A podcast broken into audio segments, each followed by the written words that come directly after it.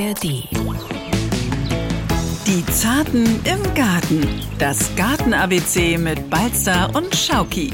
Wenn man eine Pergola hat oder eine schöne Wand, einen Torbogen, was auch immer, die sonnig gelegen ist, Süd, Südwestlage, dann ist es optimal und da wird sich der Wein wohlfühlen, gute Früchte ausfärben und auch die Blätter werden eine traumhafte Herbstfärbung bekommen. Man kann den auch super in einem Weinfass pflanzen. Das sah total cool aus. Und Wein, der im Weinfass wächst, ist was Schickes. Man muss nur darauf achten, dass das Gefäß wirklich groß genug ist, dass die Wurzeln auch im tiefsten Winter nicht über einen langen Zeitraum durchfrieren. Dann hat man auch in großen Kübeln etwas davon. Auf der Terrasse, auf dem Balkon, kein Problem. Wenn wir jetzt pflanzen, ist das überhaupt bei den modernen Züchtungen kein Problem. Die sind frosthart, robust und wurzeln im warmen Boden bis zum Winter noch gut ein. Moinsen und herzlich willkommen zu Die Zarten im Garten. Es ist mir heute Weinvergnügen, den Gartenexperten der Landwirtschaftskammer Schleswig-Holstein, Thomas Balster, euch vorzustellen. Ihr kennt ihn natürlich schon alle, liebe Zartis. Moin zusammen. Ja, weinselig hätte ich auch noch als Begriff angeführt, Sami. Ich freue mich auch, dass du an meiner Seite bist und dass wir das Thema einfach jetzt mal in den Fokus rücken können, was uns ja sonst eher umtreibt, wenn wir in Weinbauregionen unser Unwesen treiben. Da waren wir noch gar nicht, fällt mir ein. Und den Wein in flüssiger Form zu uns nehmen. Das macht man gerne, aber wir wollen ja nicht nur über Wein sprechen. Wir wollten uns auch Wein bis zweimal über die Weintraube heute unterhalten. Mhm, so ist es, weil diese Tafeltrauben, so nennt man sie, die werden ja im Unterschied zu den sogenannten Keltertrauben nicht zur Weinherstellung verwendet, sondern in Form von Obstroh genossen. Und es gibt auch viele schöne Weinsorten, die wir als Flascheninhalt sehr schätzen. Aber das Tafelobst zum Genießen ist doch noch viel gesünder, hätte ich bald gesagt, weil es kein Alkohol enthält weil es einfach wunderschön aussieht. Und es hängt ja jetzt erntebereit an den Gerüstästen, so nenne ich das mal, und steht uns eben als, ich würde sagen, bis Anfang Oktober als wirklich gesundes Herbstobst zur Verfügung. Damit hast du uns jetzt schon erklärt, warum wir jetzt über den Wein sprechen. Mhm. Du kannst uns aber auch nochmal sagen, warum jeder Wein im Garten haben sollte. Ich habe ja schon mal den zierenden Wert dieser lianenartig wachsenden Kletterpflanze kurz erwähnt. Ähm, die Herbstfärbung ist einfach wunderschön. Ich erinnere mich früher an Porzellan da gab es immer das klassische Weinlaub, das war noch vor deiner Zeit. Hatte jeder so als Standard von einer Porzellanmarke, die ich hier nicht erwähnen möchte. Und ja, es sieht einfach wunderschön aus. Zum Verkleiden zum Beispiel von nicht so wunderschönen Pergolen gut geeignet. Und wenn jetzt die Trauben so leuchtend rot wie bei mir der Sonne entgegen blinzeln, macht es richtig Lust auf Gartenarbeit. Das Aroma, das entsteht ja jetzt besonders nochmal durch die Einwirkung der Sonne und diese gesunden Tafeltrauben, die sind einfach für jeden Gartengenießer Vollendung im Herbst. Und das ist auch eine schöne Deko. Also ich erinnere mich, Absolut. als ich das letzte Mal bei meiner Mutter im Garten Wein geschnitten habe, war eine Freundin von ihr da und die hat gleich gesagt, oh, gib mir mal davon äh, ein, zwei Reben, äh, nicht Reben, sondern diese äh, lianenartigen äh, mhm. Pflanzen. Und äh, hat sie sich auf den Tisch gelegt, hat mir ein Foto geschickt. Wunderbare Herbstdeko. Tolle Tischdeko hatten wir jetzt beim Geburtstag meiner Frau noch am Tisch liegen und das ist einfach echt wunderschön. Und wenn dann noch das passende Fläschchen Wein dazukommt, ja, dann ist es wirklich vollendet. Spielt dann zusammen.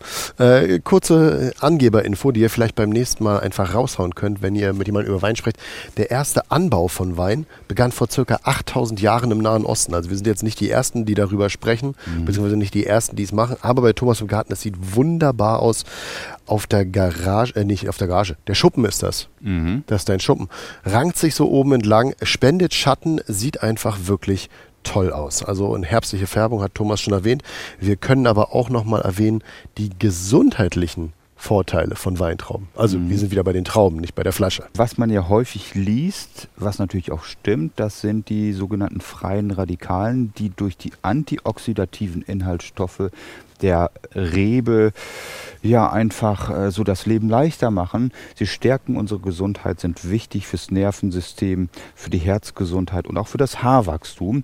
Und das ist einfach etwas Wunderschönes, was eben den gesundheitlichen Aspekt einfach auch nochmal herausheben lässt. Da hast du von dem sogenannten OPC gesprochen. Das mhm. ist ein antioxidativ wirksamer Pflanzstoff. Und wie du schon gesagt hast, gut für die Haare, gut für die Augen, gut für das Haar und gut für das Immunsystem. Also mhm. wirklich plus, plus, plus, plus, plus. Außerdem in Trauben äh, enthalten Vitamin B1, B6, Niacin, Kalium, Calcium, Eisen, relativ viele Mineralien und, was auch nochmal bemerkenswert ist, rote und blaue Trauben haben mehr Antioxidantien als die weißen Früchte. So ist es und sie sind hocharomatisch und schmecken auch gerade die kernlosen Kindern besonders gut. Darum würde ich sagen, guten Appetit. Ja, also nicht das schmeckt nicht den kernlosen Kindern, sondern die kernlosen schmecken den Kindern besonders. Das hätte ich vielleicht dazu sagen sollen. genau so ist es, aber es ist einfach richtig leckeres Naschobst. Wenn ich jetzt hier auf Thomas Unterstand Schrägstrich Gartenschuppen achte, dann fällt mir als erstes natürlich auf, der Wein ist in der prallen Sonne und das ist wahrscheinlich ein Standort, den es braucht. Absolut. Südliche Lagen sind wunderbar. Und da muss man auch einfach sagen, wenn man eine Pergola hat oder eine schöne Wand, einen Torbogen, was auch immer, die sonnig gelegen ist, Süd, Südwestlage, dann ist es optimal und da wird sich der Wein wohlfühlen, gute Früchte ausfärben und auch die Blätter werden eine traumhafte Herbstfärbung bekommen. Die Blätter, ich sehe das schon, die hängen runter, obwohl der Rest des Gartens so, so leicht im Wind hin und her wiegt. Wir haben ja so eine Mhm. leichte kleine Brise. Das heißt, du hast dich schon bewusst dahin gehangen, weil windstill ist wichtig. Eigentlich schon, aber eine leichte Brise ist fast noch besser, weil dann Pilzkrankheiten weniger Chance haben, sich auszubreiten. Die Blätter trocknen schneller ab, der echte Mehltau, eine gefürchtete Krankheit spielt keine Jetzt bewegen sie sich auch. Genau. Und darum sollte so ein leichter Windhauch auf jeden Fall ganz gerne genutzt werden. Zum Pflanzloch muss man ja auch noch mal sagen, zur Pflanzgrube, die man ausheben sollte. Sie sollte im Schnitt 30 cm und mindestens 50 cm tief sein. Wir haben hier so einen lockeren, humosen Gartenboden, der schon mit Kompost versorgt wurde, der ideal für das Pflanzenwachstum ist. Und dann kann man noch ein bisschen organischen Stickstoffdünger in Form von Hornspänen einbringen. Dann wächst die Pflanze richtig gut, das braucht sie. Später ist das nicht mehr vonnöten. Ähm, Wein wurzelt sehr tief, bis zu 15 Metern und er schließt dann später Wasser und Nährstoffe wunderbar. 15 Meter. Irre. Sonst hätte man ja auch zum Beispiel keine alten Reben in Steillagen, zum Beispiel in den klassischen Weinanbaugebieten. Da wundert man sich immer, wo kommt die Pflanze wie überhaupt an Nährstoffe ran. Und das wächst ja. Und da kann man sehen, was dieser Tiefwurzler so bringt. Also eine ganz, ganz Das tolle heißt, wir Sache. sehen quasi nur die Spitze des Eisbergs sozusagen. Richtig. Und wenn man, wir haben ja über das Pflanzloch gesprochen, äh, die Rebe einsetzt, sollte man darauf achten, dass die Veredelungsstelle ist meistens daran zu erkennen, dass da so ein Wachs drauf ist, so ein rötlicher, grünlicher Wachs. Die sollte einige Zentimeter aus der Pflanzgrube herausgucken. Pflanzzeit, also Erntezeit, klar, jetzt bis in den Oktober rein. Wie ist es mit der Pflanzzeit? Entweder im zeitigen Frühjahr oder eben jetzt, wenn der Boden noch recht warm ist. Wir kriegen ja die meisten Gehölze oder nahezu alle Sorten, die jetzt verfügbar sind, im Container zu kaufen. Also die Pflanzen befinden sich in so einem Gefäß mit Wurzelballen. Und wenn wir jetzt pflanzen, ist das überhaupt bei den modernen Züchtungen kein Problem. Die sind frosthart, robust und wurzeln im warmen Boden bis zum Winter noch gut ein. Das ist dann äh, Containerware, wie wir das ja damals schon gelernt haben, dass sie dann Richtig. quasi im Frühjahr schon fest verwurzelt ist, wahrscheinlich schon zwei Meter Wurzeln hat, weil sie jeden Sonnenstrahl noch irgendwie ausnutzt. Ähm, wie können wir denn den Wein beim Wachsen unterstützen? Also du hast ihn hier an so einem Pfeiler angelegt. Was gibt es Richtig. sonst noch, also was man ihm quasi mitgeben kann? Wir sollten auf jeden Fall daran denken, dass diese Hohlschnüre, so nennt man die, die die jungen Triebe quasi an die Unterlage heften, nicht einbinden können. Und darum nicht irgendwie Draht nehmen oder sowas. Das wäre nicht schön. So luftgefüllte Hohlschnüre sind gut oder Bindematerialien, die nicht zu sehr einschneiden. Und dann leitet man die Triebe an einer Stütze, wie hier zu sehen an der Pergola hoch. Baustahlmatten würden auch gut gehen können, Torbögen gehen auch. Die Unterlage sollte auf jeden Fall groß und stark genug sein, um später die doch sehr starken Triebe zu halten. Und wenn, das darf man nicht vergessen, später ein guter Traubenbehang vorhanden ist, wie das bei mir ist, haben wir auch ein ganz schönes Gewicht. Mhm. Darum sollte man in oberen Regionen auch darauf achten, dass die Triebe, die man aufgebunden hat, nicht einfach runterbrechen können. Und dafür sind schon starke Unterlagen vonnöten. Das ist ein bisschen wie die Clematis ne, beim Wachsen. Genau, nur dass man da ja einige Arten und Sorten stark zurückschneidet. Das ist hier nicht der Fall, weil das Grundgerüst ja sozusagen über Jahrzehnte erhalten bleibt. Da schnacken wir gleich drüber über Ja. das Schneiden. Du bist mir einen Schritt zu schnell, Thomas. Eine Sache wollte ich nämlich noch kurz erwähnen. Und zwar habe ich beim Ratgeber bei uns auf ndr.de in einem Artikel Wein im eigenen Garten anbauen gesehen. Man kann den auch super in einem Weinfass pflanzen. Das sah total cool aus. Kann man, glaube ich, bis zu zwei Pflanzen reinstellen. Und Wein, der im Weinfass wächst, ist das Schickes. Man muss nur darauf achten, dass das Gefäß wirklich groß genug ist, dass man Volumen hat von mindestens 100 Litern, dass die Wurzeln auch im tiefsten Winter, wenn es mal knackig kalt sein sollte, nicht über einen langen Zeitraum durchfrieren können, dass man sie irgendwie schützen kann. Und dann hat man auch in großen Kübeln etwas davon, auf der Terrasse, auf dem Balkon, wo auch immer, kein Problem. Wobei er da wahrscheinlich nicht die 15 Meter Wurzeln bilden wird. Nicht wirklich, aber vielleicht freuen sich die Nachbarn ganz unten nochmal irgendwann. Man weiß es nicht. So. Und was man aber weiß, ist, was man tun kann, um den Wein beim Wachsen zu unterstützen. Und darüber schnacken wir jetzt gleich. Wir haben den Wein gepflanzt und jetzt wollen wir ihn natürlich noch ein bisschen pflegen, damit der Wein nicht weint. Und deshalb sagt uns Thomas jetzt erstmal die wichtigsten Pflegemaßnahmen bei Wein. Mhm. Pflegen, wir haben ja schon über die Düngung gesprochen in den ersten Jahren, das ist wichtig und die regelmäßige Wasserversorgung. In Folgejahren spielt das kein Thema mehr. Jetzt zum Spätsommer hin müssen wir die vorhandenen Weintrauben freistellen. Also pro Fruchttrieb lässt man ja nur die schon gebildeten Weintrauben stehen. Man sollte auf jeden Fall die Blätter, die davor hängen, abschneiden, sodass sie optimal belichtet werden. Die langen Routen, die sich bilden, werden im Rahmen des Sommerschnitts abgeschnitten. Die bringen nämlich gar nichts anderes als nur einen Dekocharakter. Allerdings würde ich auch da sagen, wir haben es kurz angesprochen, wer was zum Dekorieren braucht, mhm. sollte die langen Triebe einfach stehen lassen. Ansonsten werden in den ersten Jahren nach dem Pflanzen die Reben erstmal erzogen. Das heißt, man lässt sie erstmal wachsen bis zu einer Höhe, wo die Weintrauben später sich entfalten sollen. Und wenn man das gemacht hat, erfolgt der Aufbau der sogenannten Gerüstäste. Wie das vom Schnitt en Detail funktioniert, kann man auf der Ratgeberseite gut nachlesen. Dann gibt es eine Bildergalerie, da könnt ihr nochmal, also in dem Artikel ähm, Wein im eigenen Garten anbauen, eine Bildergalerie, wo man den Wein genau schneiden soll, weil das ist einfach ein Thema, was von der Optik her ein bisschen leichter ist, als wenn man ähm, euch jetzt erklärt, hier ab der zweiten Rebe schneiden, da Machen wir nicht. Ich packe euch den Link in die Shownotes und da könnt ihr euch dann die Bildergalerie anschauen. Das haben die Kollegen vom NDR Niedersachsen, glaube ich, gemacht. Die äh, zeigen euch dann, wie man gut schneidet. Wenn es dann da noch Fragen gibt, mhm. kein Problem, könnt ihr uns schicken, entweder über den Messenger der NDR Schleswig-Holstein-App oder über unsere E-Mail-Adresse. Die Zarten im Garten ndr.de. Dann haben wir jetzt den Thema Schnitt und Pflege. Äh, Düngung hast du schon erklärt. Wie sieht's aus? Ich habe gelesen, früher großes Problem die Reblaus, die ist aber mittlerweile kein Faktor mehr. Genau, es gibt resistente Sorten bzw. resistente Unterlagen, auf die die Edelsorten veredelt werden. Darum spielt äh, dieses gefürchtete Vieh keine entscheidende Rolle mehr. Auch der echte Mehltau, den wir sonst bei alten Sorten häufig hatten, ist gar nicht mehr so wichtig. Wer noch ältere Sorten hat, sollte darauf achten, dass man betroffene Triebe zurückschneidet weil der Mehltaupilz ja einen Knospenschuppen überwintert. Durch den Schnitt verhindert man die Infektion im nächsten Jahr. Ansonsten gab es früher auch noch den falschen Mehltau, der dazu führte, dass ganz viele Pflanzen sehr litten, dass sich die Blätter verfärbten. All das spielt bei modernen Züchtungen wirklich keine Rolle mehr. Aber es gibt einen tierischen Erreger, den ich ansprechen möchte. Das ist die sogenannte Kirschessigfliege. Die spielt bei ganz vielen Gehölzen die Fruchttragen eine Rolle zum Beispiel auch bei vielen Kornussen, also Hartriegelsorten, aber auch bei Weintrauben und auch beim Holunder kann dieses Tierchen eine Rolle spielen. Sind winzig kleine, wir sprechen noch von Taufliegen, dazu gehören die zu dieser Familie. Die legen die weiblichen Tiere mit ihrem Stachel an die sich schon entwickelnden Früchte Eier ab. Das passiert erst fast vor der Reifezeit und dann kann das zu einer Vernichtung ganzer Trauben führen. Und damit wir in gefährdeten Lagen dieses Problem gar nicht erst haben, kann man durch eine Netzabdeckung äh, dafür sorgen, dass die Tiere ihre Eier nicht an den Reben ablegen. Das ist eine gute Sorte. Wer betroffen ist, sollte das machen. Und das war es eigentlich schon. Du sprichst von gefährlichen Lagen. Woran erkennt man, dass man in einer gefährlichen Lage ist? Gibt äh, zum gefährliche Lagen, genau, wenn man schon Probleme hatte an anderen Gehölzen durch die Kirschessigfliege, die idealerweise von den Kollegen vom Pflanzenschuitzamt bestimmt wurde, dann weiß man, hier stimmt irgendwas nicht. Also wenn man kurz vor der Ernte feststellt, da sind irgendwelche Tierchen an Früchten, die da nicht hingehören, dann ist es zum Beispiel in diesem Fall häufig die Kirschessigfliege, nicht zu verwechseln mit der Kirschfruchtfliege. Solche Sachen sollte man unbedingt analysieren lassen.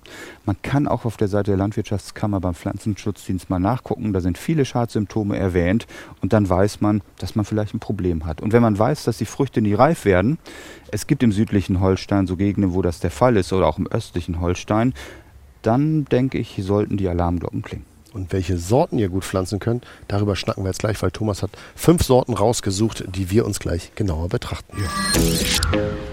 Lange genug über Weintrauben geschwätzt und jetzt wird es Zeit, mal ein paar Sorten kennenzulernen. Also Thomas haut jetzt mal seine Top 5 raus und das ist keine Wertung, sondern einfach in, wir haben uns diesmal darauf geeinigt, die in alphabetischer Reihenfolge zu machen und du beginnst mit M, das ist ganz einfach. Muscat Bleu hört sich ja auch ganz gut an. Das ist eine kernlose, recht frostharte und robuste Sorte. Der Name sagt ja schon aus, wie die Beerenfarbe ist. Grün. Wohl eher blau. Spaß. Äh, dann hast du eine rausgesucht, die äh, mit einem äh, Pseudonym noch auftaucht. Ich habe sie unter New York gefunden und du hast mir gesagt, nee, nee. Legmont, so heißt sie oftmals auch, oder sie ist auch unter diesem Synonym im Handel verfügbar. Eine helle Sorte, viele sagen auch eine weiß-grünliche Sorte mit gutem Geschmack, die auch sehr robust ist und ganz lange auch schon in nordischen Gefilden angepflanzt wird. Und Erntezeit habe ich gelesen, Mitte bis Ende September. Das ist wahrscheinlich je nach dem Wetter so abhängig. Also am besten ist ja sowieso mal äh, kosten und mhm. äh, kennen, wenn die Farbe so ist, wie sie eigentlich sein soll, also sortentypisches und der Geschmack schön süß, dann kann man sie ernten. Richtig. Und die robusten Sorten, da muss man auch einfach sagen, je früher der Erntezeitpunkt liegt in nordischen Gefilden, umso besser ist es.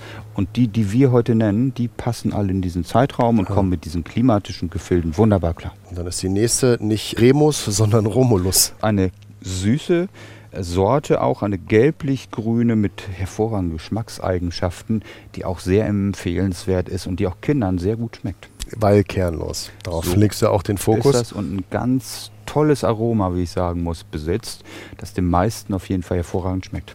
Und dann haben wir die Vanessa. Eine kernlose, frostharte rote, die sowas von robust ist. Ich habe die früher im Garten gehabt, über einen langen Zeitraum, da haben sich nie irgendwelche Krankheitssymptome gezeigt. Auch die ist für Weinlauben richtig schön geeignet. Und Erntezeit habe ich gelesen Anfang September, deshalb klaue ich mir einfach mal eine, um mhm. zu gucken, ob die Erntezeit jetzt schon stimmt. Probier mal. Und da muss ich einfach sagen, für mich ist die vom Aroma vollendet. Sie ist sehr lecker. Ganz toll.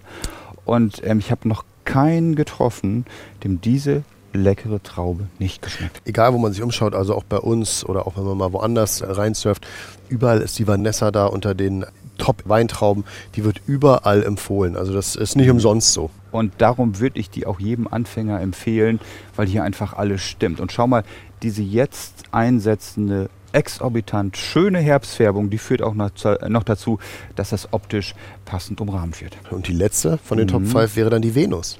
Hört sich ja auch gut an. Der Name ist ja oftmals schon das Entscheidende. Ne? Geht ins Ohr, bleibt im Kopf oder wie heißt das so schön? Eine Ge Geht ins Ohr, bleibt im Magen. So ist es in diesem Fall auch mittelfrüh, ohne Kerne, sehr frosthart. Und wenn ich sage frosthart, bedeutet das, dass man wirklich nichts machen muss im Winter. Also keine Abdeckung wie bei empfindlichen Sorten mit Tannenreisig oder dergleichen mehr. Kein Anhäufeln wie bei Rosen. Überhaupt nicht erforderlich. Und die verträgt auch im Pflanzjahr richtig starke Fröste im Winter. Damit haben wir jetzt wirklich alles Wichtige zur Traube und zu den Tipps gesagt. Setzen wir kurz ab, weil gleich wollen wir noch mal kurz drei Hörerfragen beantworten. Trauben abgehakt, aber es gab noch ein paar Fragen, wo ich zu Thomas gesagt habe, Mensch, die können wir doch mal beantworten. Und zwar hat uns Susanne mhm. Richter geschrieben, sie hatte zur Klematis noch Frage, weil wir die mhm. ja gehabt haben als Folge. Fragt sie, was ist die beste Pflanzzeit für Klematis, Herbst oder Frühjahr? Beides. Das Sortiment ist jetzt ähm, exorbitant groß, wenn man in den passenden Baumschulen guckt. Wir haben ja, und da möchte ich jetzt die zwei nochmal nennen, die wir in Schleswig-Holstein haben, die gut produzierende Betriebe. Das ist einmal die Baumschule, nee, Baumschule ist es nicht. Das ist ein Blumen- und Zierpflanzengärtner von Haus aus Westphal in Pristorf im Kreis Pinneberg. Und die andere ist natürlich die von Matthias Münster, der unter Freilandbedingungen Klimatis produziert. Und da hat man jetzt die große Auswahl an Klimatis zur Verfügung. Von Wildklimatis, die ja weiter auseinandergesetzt werden müssen, äh, vom Standort her bis zu zweieinhalb, drei Meter, bis hin zu den Viticellas, den italienischen Waldreben, wo wir einen Pflanzabstand von 60 bis 100 Zentimeter haben. Und dann gibt es die Staudenklimatis, die so auf einen Abstand von bis zu 1,50 Meter gesetzt werden. So, siehst du, das war nämlich die zweite Frage, in welchem Abstand sie gesetzt werden. Also Susanne Richter, ich hoffe, diese Antwort gefällt dir. Dann schrieb uns noch Maren, ähm, sie hat ein Problem mit Blattläusen. Die hat sie unter anderem am Rhabarber, am Apfelbaum. Was kann sie tun? Naja, die Ameisen, die verschleppen natürlich äh, diese blöden Läuse. Sie melken sie Und vielleicht wäre es auch ganz sinnvoll, diese Ameisen einfach mal, das sind die Gartenameisen, die natürlich nicht unter Schutz stehen, mit einer biologischen Wunderwaffe zu bekämpfen. Es gibt ja Nematodenpräparate und es gibt Nematoden, also bestimmte Fadenwürmer, die man gegen diese Ameisen einsetzen kann. Im Frühjahr und einmal im Spätsommer, beziehungsweise auch im Sommer allgemein. Die Produkte werden im Wasser aufgelöst, in die Nester gegossen und über die Straßen, wo sich die Ameisen am meisten aufhalten. Und Ameisen meiden nematodenbelastete Böden. In diesem Fall sind es gute Nematoden. Einfach mal gucken, es gibt da auch Produzenten Schleswig-Holstein, die diese Wunderwaffe produzieren. Und so kann man gegen die Ausbreitung dieser Ameisen vorgehen. Läuse, auch wenn man natürliche Gegenspiele hat, kann man hervorragend auch zum Herbst hin mit Rapsölpräparaten bekämpfen. Da gibt es eine ganze Menge, die im Haus- und Kleingartenbereich eine Zulassung haben. Und so kann man was dagegen tun, dass es nicht zu schlimm wird. Wenn man standortgerecht bepflanzte Gärten hat, hat man ja auch in der Regel genug Gegenspieler. Marienkäfer schon angeführt, Florfliegen und Schlupfwespen. Und wenn es zu viel wird, dann kann man beispielsweise diese Rapsölpräparate einsetzen. Maren, ich hoffe, du weißt, was du zu tun hast. Dann schrieb uns noch Waltraud Malzahn. Sie hat ein Problem mit ihrem zehn Jahre alten Aprikosenbaum. Mhm. Der trägt seit drei Jahren keine Früchte mehr und scheint, äh, hat durchlöcherte Blüter und scheint irgendwie zu bluten, schreibt sie in mhm. Anführungsstrichen. Weißt du, was da Phase ist? Ja, wir haben ja häufig dieses sogenannte Bluten oder das Absondern von harzähnlichen Pflanzensäften. Und das ist meistens eine physiologische Störung, eine Stoffwechselstörung. Ähm, die tritt häufig auf bei falschen Standorten oder wenn die Pflanze infolge von Krankheiten geschwächt ist. Und bei Aprikosen zum Beispiel kann das oder bei Nektarinen, bei Pfirsichen diese sogenannte Krötenhautkrankheit zum Beispiel sein, wo die Rinde ganz wellig wird. Aprikosen zum Beispiel und auch Nektarinen bei uns im Klima sind oftmals sehr anfällig. Also von daher kommt das häufig vor und dagegen kann man leider wenig tun. Ich würde die Pflanze jetzt nochmal stark zurückschneiden. Die Pflanze kann alt werden mit diesem sogenannten Bluten. Ein starker Rückschnitt, eine kaliumbetonte Nährung nach Bodenprobe kann sinnvoll sein. Das würde ich mal ausprobieren. Und um der wahren Ursache auf den Grund zu gehen, was das verursacht hat, würde ich auch eine Pflanzenprobe, Gewebeprobe in diesem Fall einfach ans Pflanzenschutzamt schicken, an die Kollegen in Rendsburg oder in Ellerhoop. Adresse gibt es beim Pflanzenschutzdienst der Landwirtschaftskammer im Internet zu gucken und dann kann man sich wirklich angucken, welcher Erreger dafür verantwortlich ist und dann kann man der Sache weiter auf den Grund gehen. Damit hast du wahrscheinlich drei Hörer sehr glücklich gemacht. Ich sage vielen Dank. Nochmal kurz, weil ich es ewig nicht gemacht habe. Die Bitte an euch, wenn euch der Podcast gefällt, drückt bitte den Abonnierhaken. Ich finde auch, wir haben da schon Herbst. Ja, genau. Fall. Also jetzt hier äh, Herbst abonnieren ist vollkommen legitim. Ich sage vielen Dank, Thomas Balzer, dem Gartenexperten der Landwirtschaftskammer Schleswig-Holstein, für deine kleine Weinprobe heute. Sehr gerne. Du hast schon was abgeschnitten, das werden wir jetzt gleich essen. Ähm, ich verrate euch aber nicht, wie es geschmeckt hat. Schmeckt gut, weiß ich jetzt schon. Und freue mich auf die nächste Folge. Da hast du gesagt, wir wollen naturnah Gärtnern. Genau, wir wollen einfach mal Tipps mit auf den Weg geben. Dann haben wir wieder Pflanzzeit. Und dann steht das naturnahe Gärtnern im Vordergrund. An was müssen wir denken? In Bezug auf Boden, den Bezug auf Schnittmaßnahmen und dergleichen mehr. Das treibt uns dann um, weil dann ja auch Pflanzzeit ist und dann muss man die Basics noch ein bisschen rauskramen. Das hatten wir dann einfach mal vor. Jetzt lass noch ein bisschen was für die nächste Folge. Ja, genau. Also, vielen Dank. Sehr und gerne. Wir wünschen euch natürlich viel Spaß, hoffen, dass ihr ein bisschen was von dem umsetzen könnt, was wir euch heute empfohlen haben. Und dann bleibt eigentlich nichts weiter zu sagen als, ja, raus mit euch. Genießt den Spätsommer. Und denkt immer dran, ihr macht keine Gartenarbeit, ihr, ihr gärtnert. Die Zarten im Garten. Das Garten-ABC mit Balzer und Schauki. Ein Podcast von NDR Schleswig-Holstein.